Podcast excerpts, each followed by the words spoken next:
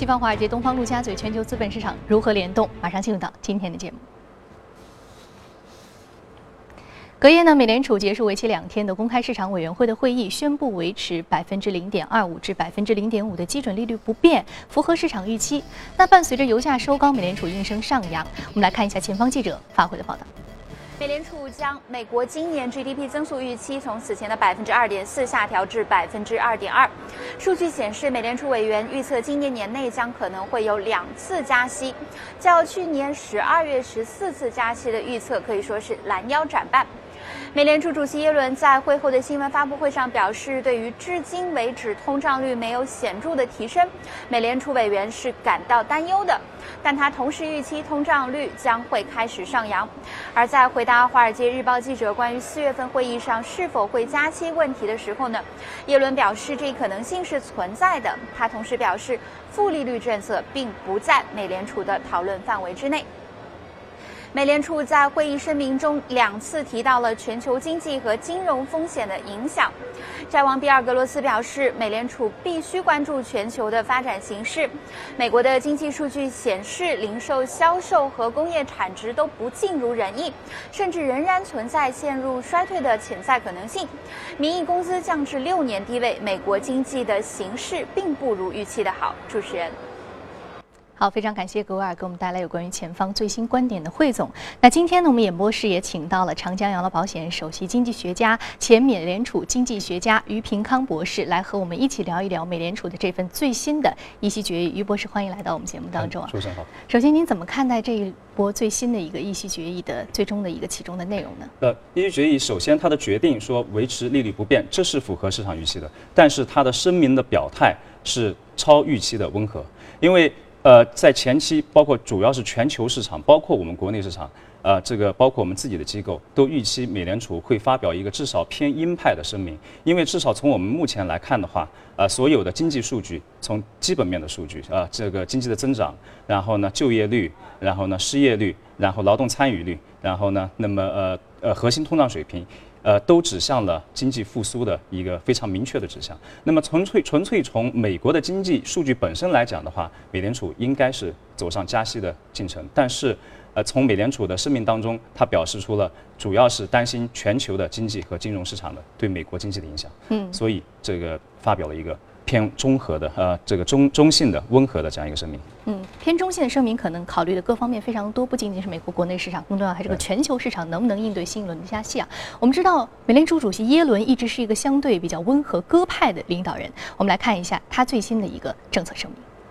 The committee decided to maintain its target range for the federal funds rate.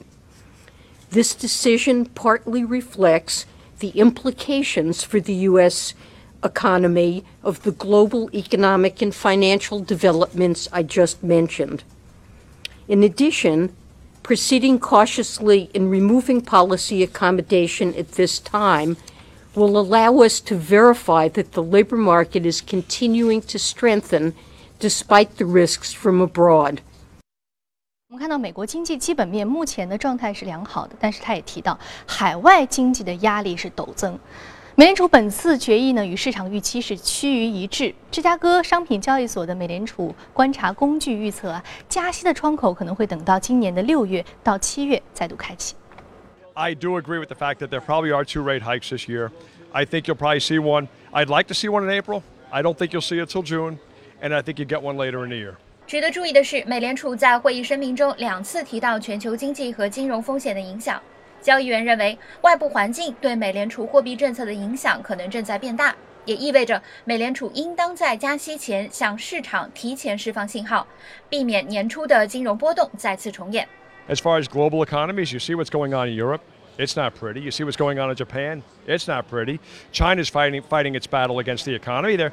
they seem like they're holding the line around six and a half percent GDP. Global economies impact each other in this day and age if they do have to raise rates to defend themselves against inflation, they are going to have to telegraph that at least a month in advance. They're going to have to give us the idea that it's coming so the markets can price it in somewhat so that when it happens,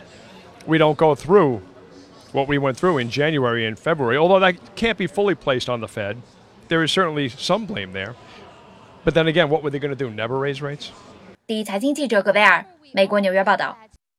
确实，格瓦尔的采访也是印证了我们的猜测啊。美联储这一次可能相对比较温和，还是更多的去考虑了一二月份全球金融市场那一波波动的一个余悸，心有余悸啊。对此，那您认为除此之外，美联储为什么会做这样的一个政策决定呢？呃，这美联储对于全球市场的影响，这是从去年美联储九月做出议息决定之以来啊，就是说他当时九月的声明以来，在美联储历史上。几乎是首次考虑到 全球市场对美国的影响，所以这是一个非常呃这个显著的这个转向。那么包括我们近期的看到的欧洲的这个负利率，呃这个呃呃日本的负利率，就像刚才这位这个采访中的嘉宾提到，和中国的经济的这个减缓，那么这对都对美国的未来的经济呃造成，特别是通胀造成一定的影响。嗯。所以您认为啊，未来美国经济基本面一个最大的风险敞口，并不是来自于国内，而是来自于像欧洲的负利率、日本的负利率和中国经济的目前的一个改革预期所带来的一些可能相关行业的一个转型升级。嗯，那它的海外的反馈，那么美联储它的经济政策的话，它主要是依据数据来决定的。那么当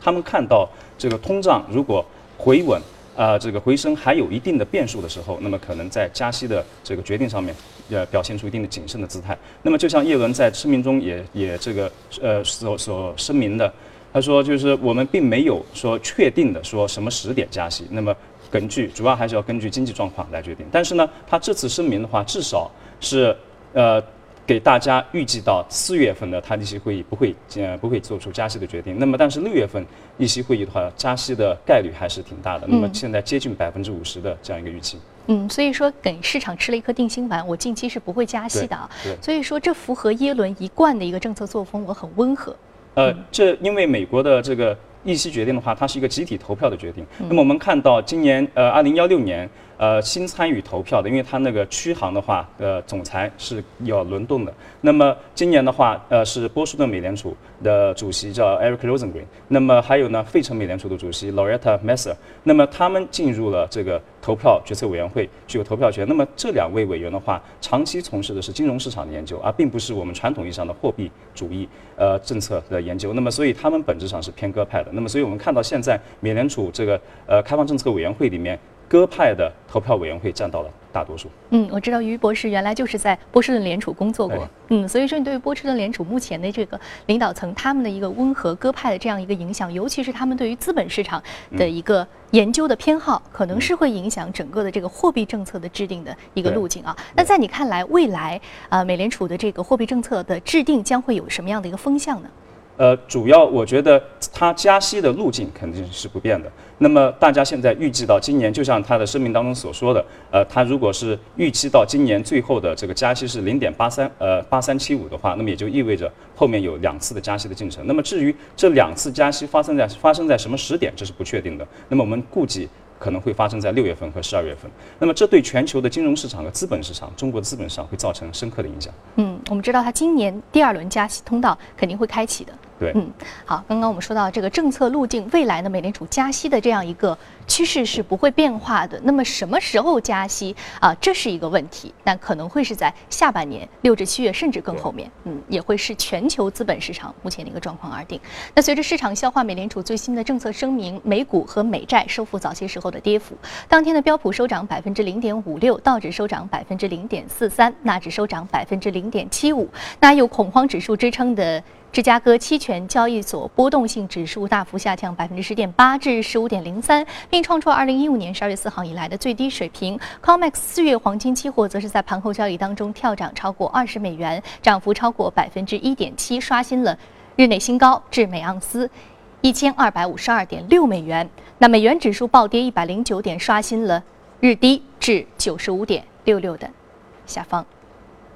好，我们再来看一下离岸人民币啊，离岸人民币对美元呢是飙涨，一度触及六点四八零一元，逼近了不久前达到的三月以来的高点啊。我们再和于博士聊一聊，那您认为啊，目前美联储的一个表态对于国内资本市场来说会产生什么样的影响？那我们国内一些机构该如何去应对？呃，那么它至少给了我们国内的机构一个非常难得的喘息期，因为在前期呃，至少近期的一两周内的话。美联储加息的这样一个呃呃这个时点，对我们来中中国的 A 股市场都是一个巨大的风险点。那么现在目前来看，至少这样一个风险警报可以解除，呃，那么至少解除可以给我们进行喘息至少一到两个月的时间。那么这是我们非常难得的，在目前 A 股相对来说比较低迷的走势情况之下，一个非常难得的喘息窗口期。那么首先它当然是缓解了我们资本外流的压力，而且缓解了我们人民币贬值的这样一个呃压力。那么对于我们总体提升。A 股市场总体的风险偏好造成股市的普涨啊，可能是有一定的帮助。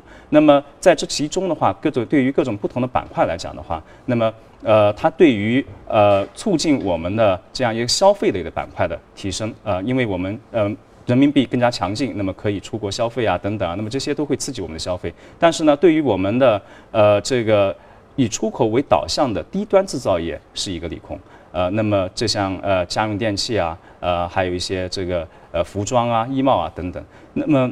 还有呢，对于我们依赖外债的，就像航空啊，甚至房地产许多大型房地产企业，它是一个利好，因为这样也意味着他们的外债的利率啊相对来说比较低。那么这样一一种呃实体经济的状况之下呢？那么也就意味着，应对这样一个实体经济状况的话，那么我们的央行，我们的人民银行也可以在货币政策上面实行边际的宽松，啊，解除它一个呃这个货币政策的压力。那么这也对我们的国内的话，资本密集型的产业，包括房地产产业，呃，是一个利好。嗯，我们说到，其实目前啊，对于美联储未来这个加息增长，国内最担心的其实就是持有非常多外债的企业，啊，他们的这样一个偿债成本就要相对而言高起了一些啊。所以说，现在这一两个月的喘息。机会对于他们来说可以有一个调整啊，那对于这个央行方面来说的话，就是目前也是可以通过一些货币政策的一些调整来进行整个的市场资金面的一个调控啊，使市场资金面更宽裕一些。对，我们至少我们中国目前的企业还有一万亿美元的美元的外债，所以这也是一个相当大的数目。嗯，说这个数目啊，呃，不仅仅说是对于企业本身，对于整个的这个资本外流未来的可能会带来的压力，还有整个市场的资金面来说，都是其实蛮大的一个风险敞口的。对，那么所以这次美联储的这样一个议息的决定的话，对我们来说是一个呃非常难得的利好消息。嗯，我们说到美联储呢，更多的去考虑了全球市场的影响，因此呢，这一次比较鸽派的声明，也是给了全球市场一个喘息的机会。那么在这一到两个月，甚至三到四个月的时间当中，全球市场怎么来应对？可能现在已经是板上钉钉，未联未来的美联储的第二轮加息呢，是我们需要。一起来思考的问题，那有关于这个话题也会持续为您关注。好，这里是正在直播的从华尔街到陆家嘴，非常感谢于博士参与到我们节目当中来。那稍后我们继续来关注美股市场。好，欢迎回来，这里是正在直播的从华尔街到陆家嘴。接下来呢，我们邀请到的是评论员许戈先生和我们一起来聊一聊。首先，我们来说一说啊，值得关注的板块和个股，隔夜领涨的都有哪些？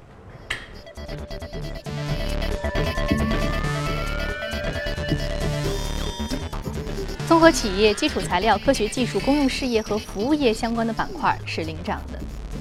那我们再来看到的是有关于领涨的个股啊，来自于油气管道、航运、信用服务、独立游戏还有油气设备和服务的相关板块个股是领涨的。那我们今天要说的是采矿类的个股上涨幅度百分之二十二点六四，目前的价格是三点二五美元每股啊。美联储的声明偏鸽派，贵金属。市场是上扬的，而且我们看到这一只采矿的个股，它所生产的贵金属是什么样类型的贵金属？它是贵金属当中的贵族，就是白金。白金。嗯，昨天美联储的声明造成一个能源，第二个贵金属，嗯，价格出现一个大的上扬。那么白金我们讲的会比较少一点，呃，白金它的稀有程度是黄金的三十倍。有一个非常有趣的数据，就是说。把全世界所有的白金放在一个标准的奥运会的游泳池里面，它的厚度不超过一个脚背的厚度。如果对，所以非常非常含含有。然后如果说把黄金放在同样一个池子里面，可以装满三个标准的游泳池啊。所以它的提炼也是非常花精力的。呃，一吨的白金矿只能提炼三克白金，要花费八周时间。三克白金的只能做一个标准的一个戒指的一个一个水平，所以。呃，它的价值其实，在零九年之前的话，一直是比黄金要贵。我们可以从刚才的叙述当中可以看到，但是呃，最近一段时间，它的价值其实是反倒挂，它大概一千美金一盎司都不到，黄金的话一千两百六十美金，反而比黄金还便宜。哎，便宜，呃，所以昨天的价格它也涨的是比黄金要要多一点。那么这一家企业呢，它是应该全世界做白金的一个龙头企业，百分之七十的。呃，白金产量是这家企业供供给的，它是在南非和加拿大，啊，是呃开开那个白金矿的，那么呃，昨天呢也是它的一个股东大会，再加上美联储的利利息会议的一个利好，所以造成一个嗯比较大的一个一个飙涨。那么它有一个叫 Massive 的一个矿，呃，预计的产量是二十五万盎司。大家可以想一想，三克黄三克白金是一吨，呃，它有二十五万盎司的一个产量，所以而且这个矿现在在起步的一个阶段，所以它最近一段时间的股价，尽管呃贵金属市场没有涨得呃太多，但它最近的一段时间的股价是涨得表现非常的是不错的呃非常的好。嗯，我们看到白金和铂金，它是截然不同的两个品种，是同样的对，铂是一个呃化学的名词，白金是我们可能就是一个通俗的一个称呼。嗯。所以，但是我们看到，就是呃，其实这两种贵金属可能说是我们说黄金说的比较多，是因为它和避险情绪的这个上涨，它的价格会波动。那同时，更重要的是，它是呃重要的一个计价工具，嗯，而且是央行的一个呃储储备备资产。储备资但是。铂金的话，可能是民间的一个比较小众的一个，虽然物以稀为贵对，但是呢，它的这样实际资本上流通的用途和作用可能不及黄金。但是。多加一句啊，今年的 贵金属市场应该还算比较利好的，嗯，因为在昨天之前还是不确定的，嗯嗯、因为之前市场认为美美联储会加四次息，那如果说呃之前市场认为如果加三次以下的话，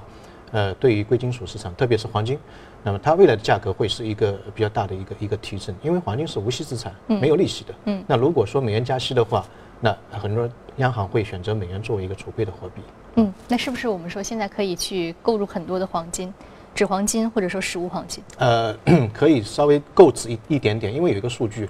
呃，黄金的价格如果说在一千三百九十五美金的话，有百分之十五的金矿会亏损；如果说一千两百美金的话，是全世界大部分金矿的一个成本线。那么现在是一千两百六十美金，所以离成本线已经不远。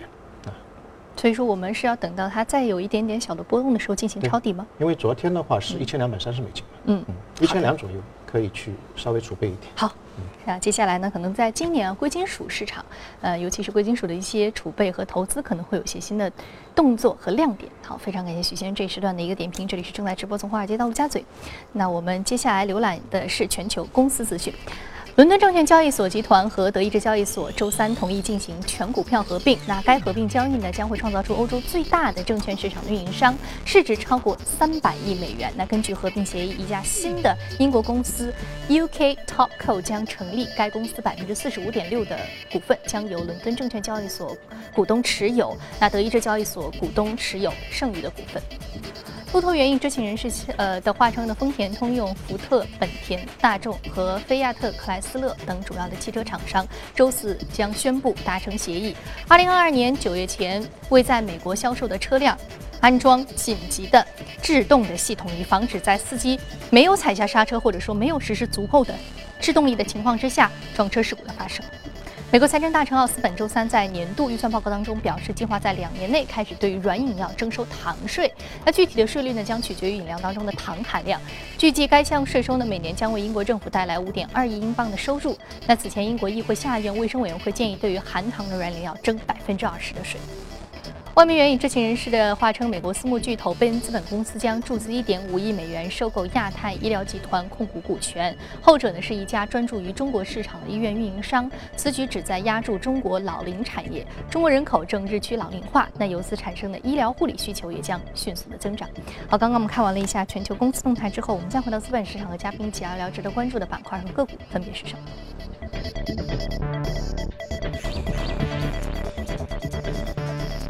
首先我们要说的是 Square Incorporation 是互联网板块的一只个股，那另外一个呢是 Tetra Tech 是污水处理啊，上涨幅度百分之零点一，然后另外一只个股下跌百分之零点六七。我们先来说一下这个 Square Incorporation，这个是一个美国大型的互联网金融企业。那它这个互联网金融企业，嗯，和我们说 Lending Club 有什么区别呢？呃，应该是美国的嗯 互联网金融当中两条线，嗯呃，一个是支付，呃，另外一个呢是借贷。呃，支付现在在全球互联网的呃业务板块当中占比是百分之五十四，那么借贷的话是占比百分之二十五，就我们传统讲的 P to P 那种那种行业二十五，所以呃，支付这个行业是互联网的一个龙头，是 number one 的一个一个一家企业。那么这家企业也是呃在美国应该算是比较大的，大概十六亿美金的一个一个市值，最近几年当中发展是非常快，零九年的时候成立的。那么呃，说起这个故事来也是很很有趣。当时那个创始人他是做玻璃器皿的一个小贩，那么他有一个痛点，就是说很多银行的 POS 机是不覆盖这些中小企业的呃支付水平的，他想装，但是装不了。但在美国的话，民众的这个购物习惯当中，百分之五十五是通过信用卡来的，所以哎，他呃这个货款就始始终进不来，所以他想在全美的话，大概有三千万的中小商户都是得不到这个服务，那怎么办呢？他找了一个很牛的人，就是推特的创始人，两个人一起做了一个很小的，我不知道大家有没有用过，呃，像像方块一样，所以它叫 Square，方块的一个刷卡机，它插在呃智能手机的这个耳机孔里面。那那只要你有一个智能手机，那就可以相当于是一台 POS 机，就可以进行一个拉卡收款的一个一个行为。那么这家企业在成立之后八个月就是融资了一点三个亿的美元，是在风投当中也是一个佳话。呃，在一年当中是发展了八八十万家的商户，发展非常快。到二零一四年的时候，它整个交易金额达到二百五十亿美金的一个非常天量的一个一个金额。啊，那么这家企业它主要的盈利模式呢，是通过那个拉卡的手手续费，大概占到百分之九十五。当，另外一个它也做一个垫资，有点像企业的 P to P 的那个那个行为啊。呃，另外呢，它对个人方面呢也有一些理财的行为。这呃，美国的互联网的很多模式，我们现在在中国也是可以看到，中国现在追赶的方式非常快。但在商户方面的话呢，呃，中国的互联网模式可以借鉴一下。我们对于中小商户的一些服务。对一些中小企业的一些服务，还是有一些欠缺没有覆盖到的地方，这是一个长尾效应，有很大的呃潜力可以挖。嗯，我们知道说很多的呃创业者啊，他在呃一开始选择创业自己的创业的领域的时候，他有的是找的熟悉的领域，有的就是找的自己曾经感受到一个痛点。对，有时候我以前呃从小可能我。教育资源不是很平均，哎呀，我没有太多的这个机会去获得更好的教育，所以他长大了以后，他就去做了这样的一个企业。那比如说刚刚我们说到这个 Square Incorporation 这个创始人，他就很有意思，我就是来解决中小商户的一个支付问题啊。那我们刚刚说到这个支付问题，对于中小商户来说，更重要的是它的一个资金来源。我们刚刚说的另外一个就是，呃，像这个 Lending Club 这样的公司，其实在美股市场上，我们知道近期国内对于像 P2P 平台啊、借贷平台，它是有这个监管收紧啊，需要行业规则更加明晰。那么，在美国市场呢，有没有什么值得借鉴的经验呢？呃，美国的 P to P 跟中国 P to P，我觉得最大的区别在于它有一个非常强大的征信系统，叫 FICO 的一个，我们之前的美股当中也讲到过。那么，它可以把一个人生下来之后的这个信用评级做到一生的一个档档案统统计，所以它在呃使用这个资料的时候，呃，对于这个信用的评级的核准率非常高，所以最终导致它的坏坏账率非常低。啊，所以我们可以看到美国的 P to P 跟中国 P to P，我觉得本质上的差别就是在于这一点。我们现在还没有一个个人的长时间的积累下来的一个征信系统，在快速的反映到一个人的真实的一个信用状态，所以会导致未来的一个坏账率的一个提高。嗯，就是我们没有一个系统性的大范围的全覆盖的这样一个征信系统。但可能要一段时间。嗯，所以说这是一个对于未来啊这个互联网金融发展非常重要的一个基础。那我们接下来我们再来说另外一只个股啊，Tendra。啊，Tech，嗯，这只个股是来自于这个科技领域的，也同样是一个，呃，是环保龙头，一个主要是一个水污染处理的。但我看到它的名字当中有一个 Tech，所以说它应该不是比较传统的这种水污染处理的公司。它有一些技术性的一个核心技术在这个里面。呃，这些企业其实今年的美股综合指数表现不好，但它从年初到现在已经涨了将近百分之十左右，啊，有一点呃抗周期的一个一个行为，因为水水污染的处理的话，呃，无论什么时候都要做。关关系到国计民生的一个一个东西，呃，那么这家企业的话呢，嗯，它参与参与过很多的大型的项目，巴拿马运河的呃扩扩建，还有那个呃西雅图海岸的一个修复，都是它它参与的。那么它的主要的一些行呃那个核心技术就在于水的一个处理，包括一个沉降，还有一个用那个活性菌去处理这个水，让一个死水变成一个活水的一个一个方面。那么我们去讲这个股票呢，主要是带出来中国现在的水十条。去年开始执行到现在，整个市场的容量我们可以看到非常大，很多在建项目都在做，而且这个东西是刚性的，无法去更改的，所以这一块我们可以去留意一下。包括美国也好，呃，欧洲也好，中国也好，这个东西从历史长河来看是不可逆转的。好的。那我们知道，水污染就包括这个环境保护和这些污染处理呢，是整个我们“十三五”规划当中一个非常重要的一个龙头板块。嗯，所以说在未来这一行业板块的很多的未来前景，确实是毋庸置疑非常的好。那么一些板块的动作也会要具体关注。好，这里是正在直播的从华尔街到陆家嘴，非常感谢许哥先生这一时段的一个精彩点评。那我们播出的内容呢，你可以通过我们的官方微信公众号“第一财经资讯”查看。另外，你有什么样的意见和建议，可以。通过微信留言。此外，您还可以登录到荔枝和喜马电台搜索“第一财经”进行收听。节目的最后，我们来关注一下迪拜设计节，是一个致力于可收藏限量版当代设计品的大型展会，汇聚了许多华丽经典、激发灵感的精彩设计。接下来，我们一起来看一下有哪些脑洞大开的创意作品。迪拜设计节的定位是可收藏和限量版的家具及设计作品展。来自世界各地的设计师会带来他们独具创意的作品。今年的众多展品中，这张会烧钱的桌子吸引了很多参观者驻足观看。它的名字是“太多了桌子”，出自一组西班牙艺术家之手。燃烧的欧元当然是假币。创作者表示，作品的意义在于批评一切围绕金钱的社会。这些艺术家还专门为迪拜设计节创作了另一件作品。是用西班牙内战时期一颗炸弹的复制品打造的，他们希望借此展示不同文化的重构和调和。本次展会中的大部分作品是用大理石、陶瓷、木头等材料制成，很多对新颖理念的实践令人耳目一新。这组架子组合出自阿联酋本土艺术家之手，被称为“差不多天然”，是一项耗时三年的开发性项目的成果之一。艺术家们在探索中试图模糊人造与纯天然之间的界限。迪拜设计节创立于二零一二年，今年的展会邀请到来自三十五个国家和地区的四十七个参展个人和团体，展览将持续到当地时间本月十八号结束。